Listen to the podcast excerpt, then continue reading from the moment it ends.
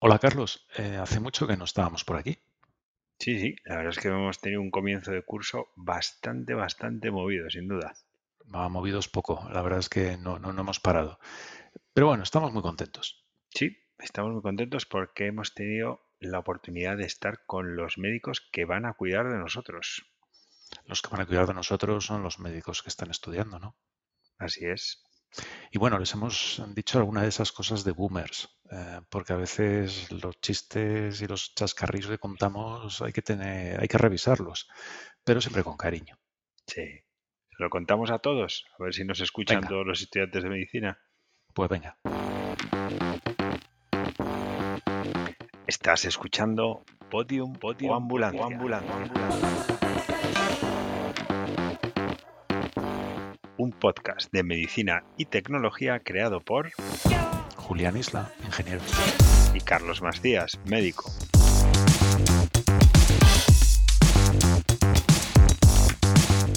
Un espacio cuyo triple objetivo, y no por este orden siempre, es el de entretener, aprender y estimular irritando.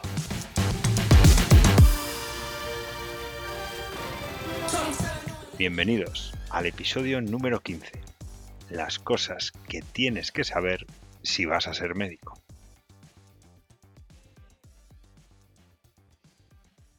Bueno, y hablando de médicos, empiezo yo. Antes de que empecéis a escuchar esto, una advertencia. Esto va a doler. Esto es lo que decimos los médicos a los pacientes cuando nos ponemos los guantes antes de ciertos procedimientos y como esto va a ser complicado, es nuestro deber advertirlo. Sí, porque en el fondo esto es igual. Mm, Últimamente, en las charlas que hemos dado a estudiantes de medicina, les decimos cosas eh, que a veces cuesta oír, o por lo menos no están acostumbrados. Y alguno eh, se puede sentir un poco ofendido porque puede estar haciendo lo que nosotros decimos. Hasta ahora nadie nos ha tirado ningún tomate. Bueno, todo llegará, todo llegará. Pero bueno, no penséis que todo va a ser malo, ¿eh? que esta profesión o vocación o misión, al menos a mi entender, eh, es la más, más bonita del mundo, sin duda. No te quito razón. eh, yo que estudié ingeniería creo que me equivoqué y si ahora pudiera rebobinar quizás estudiaría otra cosa. Hay No va a ser todo malo y horrible. hay mucho médico arrepentido en otras profesiones. sí, sí. Más de lo que piensas, seguramente. Pero no todo es malo ni horrible, ¿eh? ni, ni muchísimo menos. No, no, no, qué va. Bueno, vamos a poner un poco, Julián, en contexto a nuestros rebeldes que hacía demasiado que no nos escuchaban y, y- y vamos a decir, oye, ¿por qué estamos haciendo este episodio, no? Claro, venga, adelante. Bueno, eh, todo empezó, eh, y la verdad es que, bueno, aquí se nota nuestra edad, ¿no? Cuando ya uno empieza a decir, todo empezó, historia del abuelo. Pues hace unos meses cuando a Julián le invitaron a dar una charla eh, a estudiantes de medicina de la Universidad Complutense. Pues esto ya no sé ni cuándo fue. y Fue, fue justo antes de la pandemia, efectivamente. Un poquito antes de que empezase la pandemia, me invitaron desde, yo creo que fue la clase de genética o algo así, y, y allí estuve, mm, estimulando, contando un poco lo que hacíamos en Fundación 29, pero ya empezando a enseñar algunos ejemplos de, aprovechando que van a ser médicos, de lo que quizás puedan revisar y quizás cambiar. Y de esa charla surgió una segunda. surgió una segunda que esta la hicimos ya después de la pandemia. Y como a mí la, primera se me quedó un poco, corta con estos ejemplos que muy humildemente queríamos dar a los estudiantes de medicina, pues le propuse a Carlos, oye, vente conmigo porque a lo mejor esta, mm, esta pareja simbiótica entre ingeniero y médico puede funcionar y hacemos, como dices tú, un alivio cómico bastante efectivo. Podium o ambulancia on tour. Y acabamos en Santander, nada más y nada menos. Sí, porque de estas dos primeras hemos enganchado otra. Eh, acabamos de vo- de volver, que estuvimos la semana pasada en, en Santiago de, de Compu- Perdón, perdón, que me he saltado. Primero fuimos a Santander, en Santander es. eh, volvimos a dar otra y ahora hemos vuelto ya, hemos hecho otra en Santiago de Compostela, Sí, señor. donde En el Colegio Mayor de la Estila, donde tuvimos muy buen pulpo, muy buenos recuerdos, por al menos por mi parte, del Camino de Santiago y una acogida maravillosa por toda la gente del Colegio Mayor, que fue la primera jornada para estudiantes de, de medicina de allí. Y bueno, ya estamos on fire totalmente. No te pongas muy sensiblón con el Camino de Santiago, ¿eh? que me enteré que lo hiciste casi un año tres veces. Eso, es, eso son ganas. ¿eh? Sí, sí, un poco friki. Pero bueno, bien, bien, bien. Bueno, realmente nos dimos cuenta que con nuestra edad y con lo que sabemos, que tampoco es tanto, de esta profesión, vocación, del sistema sanitario, de los avances tecnológicos y de la sociedad, pues no podíamos dejar de hacer con los estudiantes y médicos del presente inmediato y los que nos van a cuidar de nosotros, pues no podíamos dejar de hacer lo que hacemos aquí. Enseñar mm, quizá un poquito, entretener también a lo mejor un poco, pero desde luego lo que sí estamos haciendo es estimular y irritando. Eso, eso que queda bastante ¿eh? claro. Sí, sí, eso que advertimos. Pero bueno, parece que por los comentarios que recibimos, pues sí que sí que conseguimos esas, esos objetivos, ¿no? Sobre todo porque tenemos dos indicadores de éxito, que no nos tiran tomates, que nuestra integridad física no peligra. Bueno, tenemos otro, que nos siguen invitando. Sí. Así que hoy os vamos a resumir eh, muy, muy brevemente más o menos las grandes cosas que les estamos contando a estos futuros médicos en, en todas estas charlas y a ver si esto pues se hace un poco viral entre toda la comunidad de estudiantes de medicina y al menos pues que, que sepan esas cosas de, de los que ya vamos pintando canas. Porque a fin de cuentas también es un poco egoísta. Eh, son los médicos que van a cuidar de nosotros cuando seamos viejecitos. Así que más nos vale hacerlo bien y que, y que se aprendan bien la lección. Así es, así que bueno, hagamos que se extienda la buena nueva. Bueno, pues vamos a lo primero. Y nosotros arrancamos, eh, arrancamos la, la, charla. Bueno, la verdad es que vamos a hablar una pequeña sorpresa, ¿no? La charla arrancamos haciendo un roleplay, como dicen ahora, que es básicamente, no sé cómo decirlo en español, un, un acto cómico. bueno. Con, con, pretensiones, con pretensiones de comicidad, pero bueno, intentamos reproducir satirizando un poco lo que ocurre en una consulta médica al uso. Yo obviamente hago de médico y Julián Yo hace de paciente, Evidentemente. Así que vamos por partes. Eh, lo primero, y a nuestro juicio, humilde juicio, es que las facultades de medicina no forman médicos, forman técnicos en biología humana. ¿Esto qué quiere decir? Pues que realmente eh, forman a profesionales durante seis años, que es una barbaridad, eh, cuya función básica es diagnosticar y tratar. Y además con una orientación mm, muy, muy fuerte a la superación de una prueba, que es el examen MIR en, en España.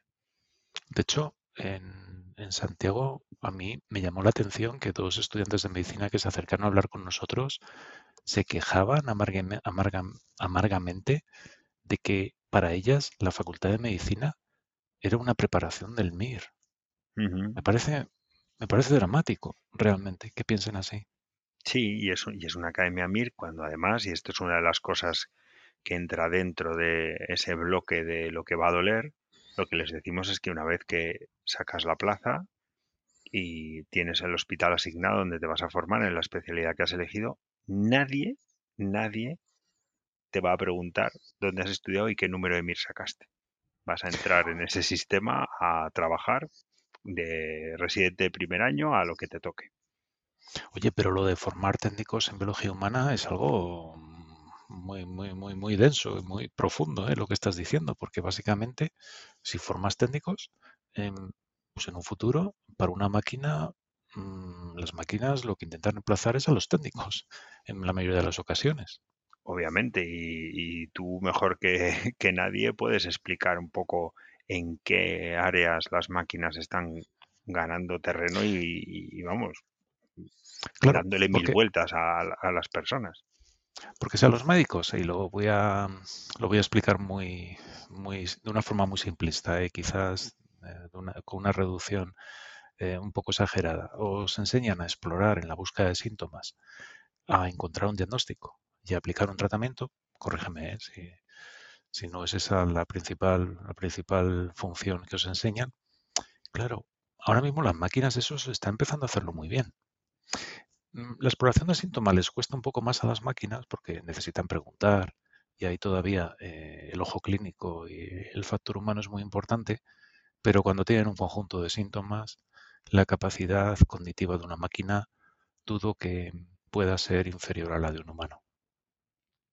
Así es, así es. Y eso es una cosa que dentro de la profesión todavía no vemos o no queremos ver, pero hay ejemplos clarísimos y en especialidades muy concretas, eh, como, como la radiología, como la anatomía patológica, como la dermatología, con la oftalmología, en la que mm, claramente ya hay cosas que han sido muy, muy superadas respecto a lo que a nosotros nos enseñaron.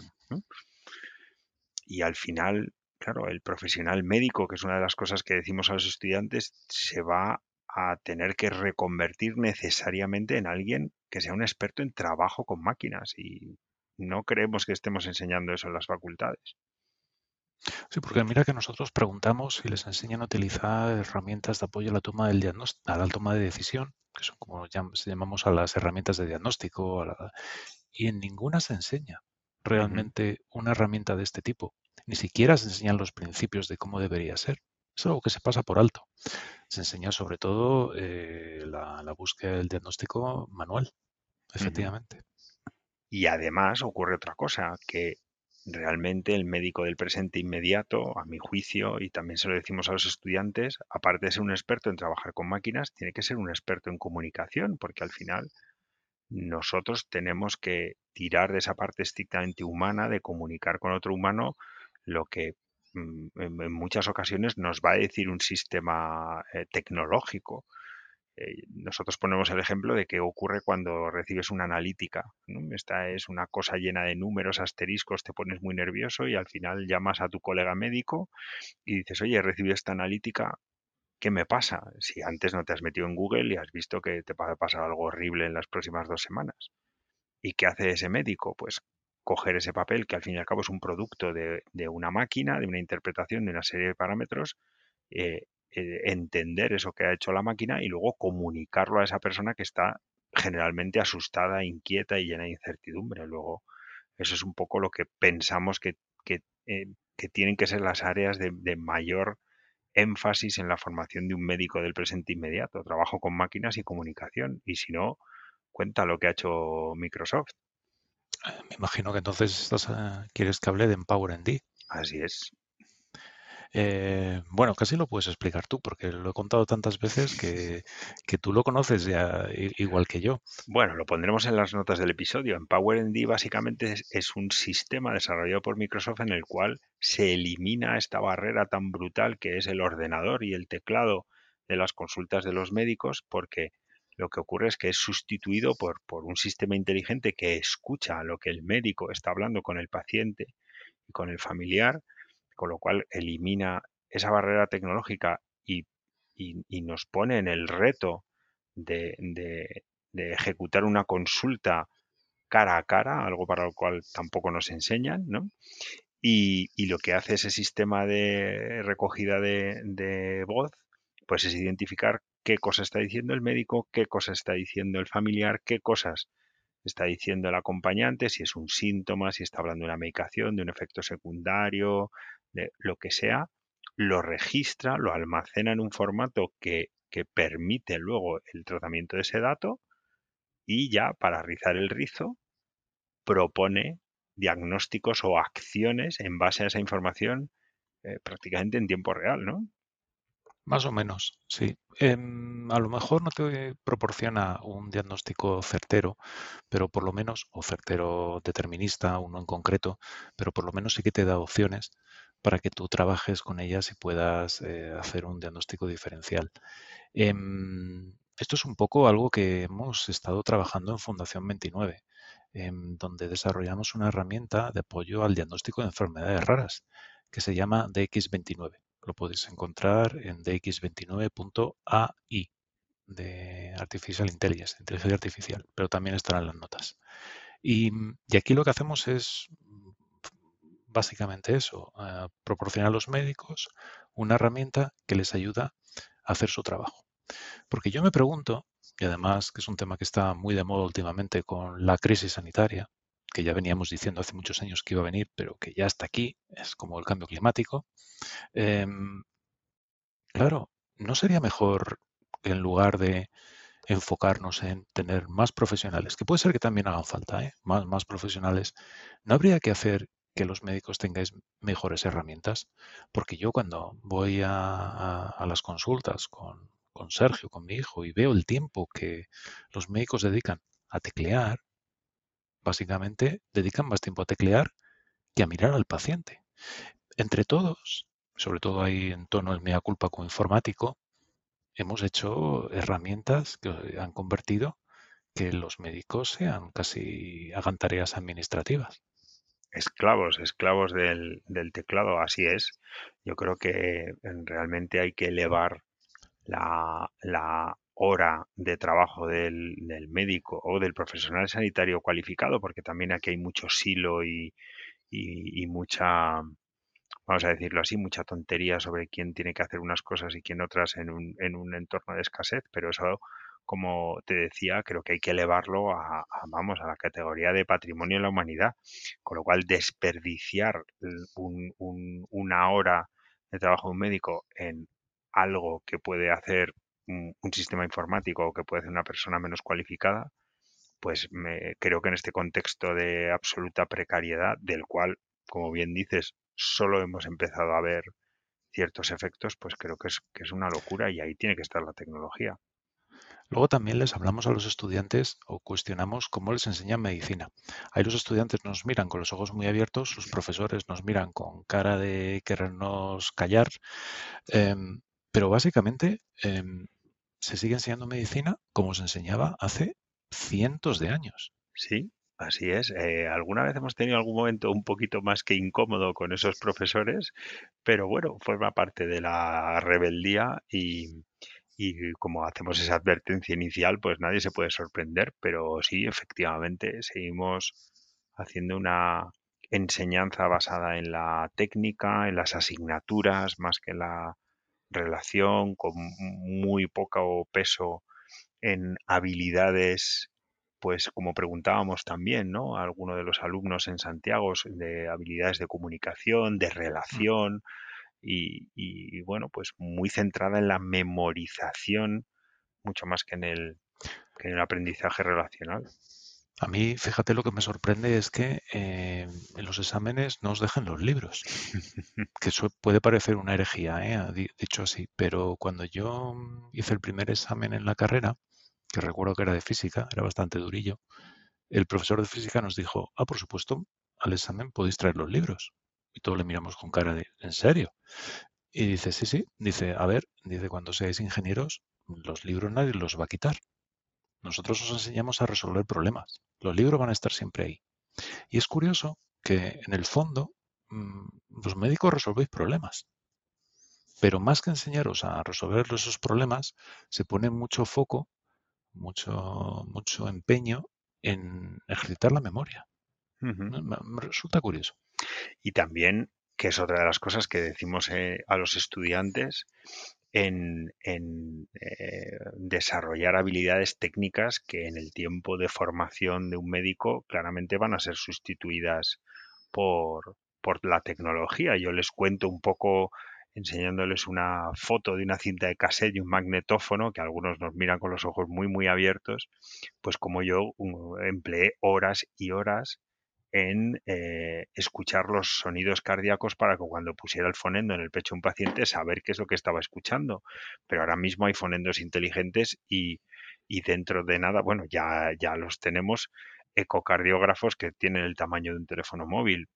Es decir, con lo cual ciertos fundamentos tenemos que, que conocer, pero, pero van a haber cosas que las van a hacer eh, las máquinas mejor, más rápido y más barato. Y cuando me miran con los ojos muy, muy abiertos, les, les digo el ejemplo de cómo se diagnosticaba antes la diabetes que esto es histórico, que los médicos metían un dedo en la orina del paciente y probaban la orina, y si la orina tenía sabor dulce, pues el enfermo era diabético, aparte de otras más cosas, obviamente. y la primera persona que llegó con una tira reactiva que evitaba que el médico me tirara el dedo en la orina del paciente, pues le mirarían igualmente con la misma cara que me miraban a mí cuando decía esto. Pero... menos mal que entonces todavía no se diagnosticaba el cáncer de colon, o se hacía el diagnóstico precoz del cáncer de colon, porque tendrías que meter el dedo en sitios curiosos.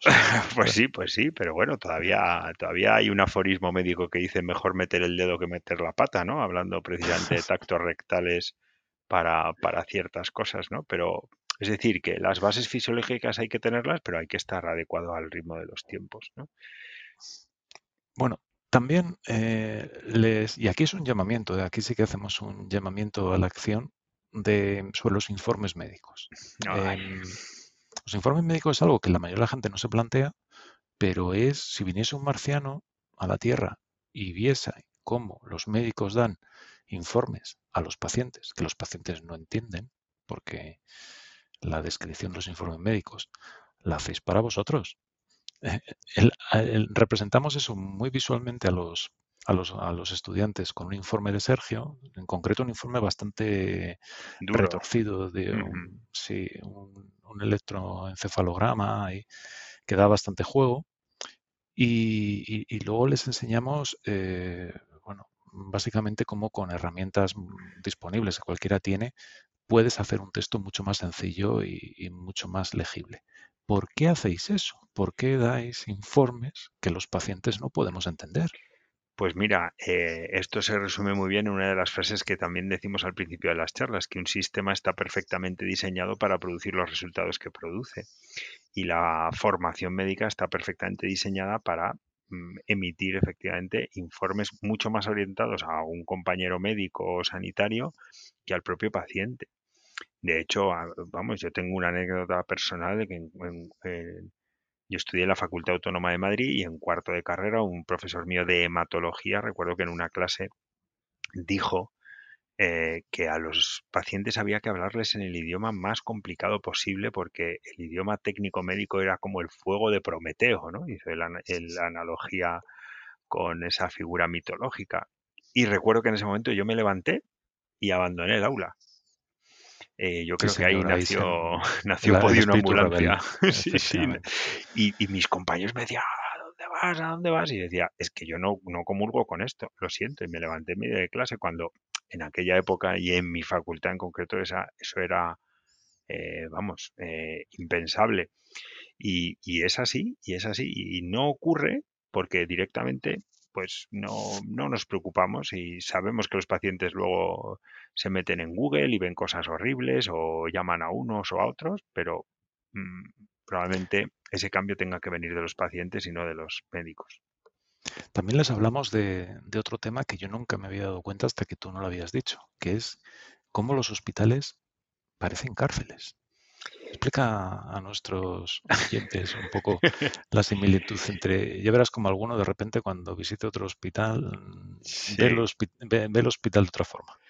Sí, curiosamente les digo que, hospital y hotel tienen la misma raíz latina que es hospedar, pero que, lejos de hospedar lo que hacemos es encarcelar. Y pongo este símil que incluso diciendo que soy médico y, y, hablando a médicos, pues curiosamente, después de los años, pues obtiene casi siempre la misma respuesta inicial. Hablo de que piensen en un lugar del planeta Tierra al cual uno acude contra su propia voluntad. Cuando llega a ese lugar se le asigna un cubículo, se le coloca un uniforme, se le somete a reglas sobre las cuales no puede actuar. Generalmente se le da mal de comer y a veces en ese cubículo hay un compañero o compañera pues que como, como poco da un poco de, de, de miedo, de inquietud. ¿no? Entonces, cuando hablo de estas seis características, casi todo el mundo dice, estás hablando de una cárcel. Y digo, no, estoy hablando de un hospital y para eso, cuando hay dudas, pues pongo, ponemos una foto de, del uniforme el uniforme pues es ese tipo, el uniforme de hospital ese que uno va enseñando el culo, ¿no? Entonces la gente se ríe, pero en el fondo a un hospital uno llega contra su propia voluntad. Nadie si pudiera elegir querría estar en un hospital. Se nos asigna una habitación, se nos pone ese uniforme denigrante, nos dan mal de comer, nos someten a reglas sobre las cuales no podemos actuar porque de repente es, pues usted ahora viene, le hacemos un escáner o sube o baja quirófano, nadie informa de nada. Y a veces en algunos hospitales hay compañeros de habitación que como poco infunden eh, cierta inquietud, cierto respeto. Y sí, eh, tenemos sistemas perfectamente diseñados para hacer algo mucho más parecido a un encarcelamiento que, a, un hospedaje. Em, otra de las cosas que también, eh, ya vamos, terminando, también les contamos es que realmente los hospitales están diseñados para vosotros, están diseñados para, para los médicos, para realmente facilitaros vuestro trabajo, no realmente para los pacientes. Los pacientes, cuando vamos a un hospital, ya hemos hablado muchas veces de que tienes, dices eso de voy a echar la mañana, como diciendo esto me va a llevar tiempo, rápido no va a ser. Pero luego a veces todos tenemos la sensación de que es como hacer una gincana. Tienes que ir resolviendo diversas pruebas. Parece el Grand Prix de televisión. Ostras, esto ha sido otra referencia boomer. bueno, o humor amarillo, vamos peor. Vamos todavía, No, no sigas, no sigas. Y el ejemplo que les enseñamos son los directorios, ¿no? donde muchas veces ves a los pacientes embobados enfrente del directorio, porque en los directorios puedes encontrar cosas como CMA, que yo todavía no sé lo que es muy bien, ORL, UCAI. La UCI más o menos todo lo, entendemos, pero cuando nos empiezan a meter cosas nuevas o, sitios básicamente que, no conocemos, ostras, eh, es todo un reto, ¿eh? realmente. Y ahí te das cuenta precisamente de este concepto, ¿no? Sería, y aquí hacemos un llamamiento a los que nos están escuchando, a los estudiantes, a los diseñadores de hospitales, si existe esa profesión, para que de verdad eh, diseñen hospitales donde el paciente esté en el medio y el acto médico gira alrededor de él, no alrededor de los profesionales médicos. Porque si es así, los profesionales médicos probablemente podrán hacer mejor su trabajo. No me cabe ninguna duda, pero bueno, no quiero ser muy pesimista, pero espero que lo vean estos ojos y, y que podamos seguir avanzando. Así que bueno, esto es un pequeño avance, como os hemos dicho, de lo que les contamos a los estudiantes. Son charlas que a veces duran una hora, hora y media, tocamos muchos temas, les damos consejos también, les decimos que es una profesión muy bonita, aunque es complicada, y que sobre todo, sobre todo, sobre todo, como decimos aquí en Podio Ambulancia, sean rebeldes, se hagan preguntas y sean inquietos, porque si no, pues serán absorbidos por ese, por ese sistema. Y hablando de rebeldía, Julián, vamos a contar algo relacionado con nuestro episodio 12. Eh, si os acordáis en el episodio 12, y los que seáis primerizos os recomendamos que vayáis un poco más atrás y escuchéis el, episodio 12, entrevistábamos a la, doctora Silvia Belda del Hospital 12 de Octubre, donde tienen un programa muy rebelde, porque lo hacen sin ningún tipo de, paraguas oficial, eh, reclamando la rebeldía y con mucho voluntarismo, que es el transporte ECMO. Y últimamente eh, conocimos en persona a la doctora Belda y hemos estado trabajando juntos en eso y a ver si podemos en unas semanas o en unos meses, que sean pocos, traeros alguna novedad al respecto. Estad atentos, estad atentos. Pues nada, Julián, nos ha quedado un podcast, como dicen los conectantes, muy otoñal, ¿no? Y muy pintón, muy pimpollo, como dicen ellos. Esta es la referencia obligada a nuestros amigos eh, de Conectando Puntos y confiamos en que no tardemos tantísimo en grabar otro episodio. Efectivamente, yo creo que deberíamos volver aquí antes de dos semanas o tres. Venga, nos comprometemos. Muy así con una promesa. promesa en eh, público, que son las que promesa en público. Muy bien, pues nada, queridos amigos de Podium u Ambulancia, hemos llegado al final del episodio 15.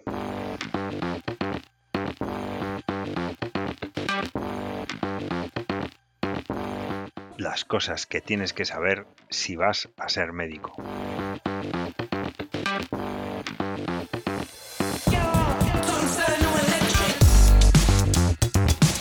esperamos en el próximo episodio de Podium Ambulancia. Un saludo de Julián Isla, ingeniero. Y Carlos Macías, médico. Esperamos haber cumplido una vez más nuestro triple objetivo, entretener, aprender y, estimular, irritando.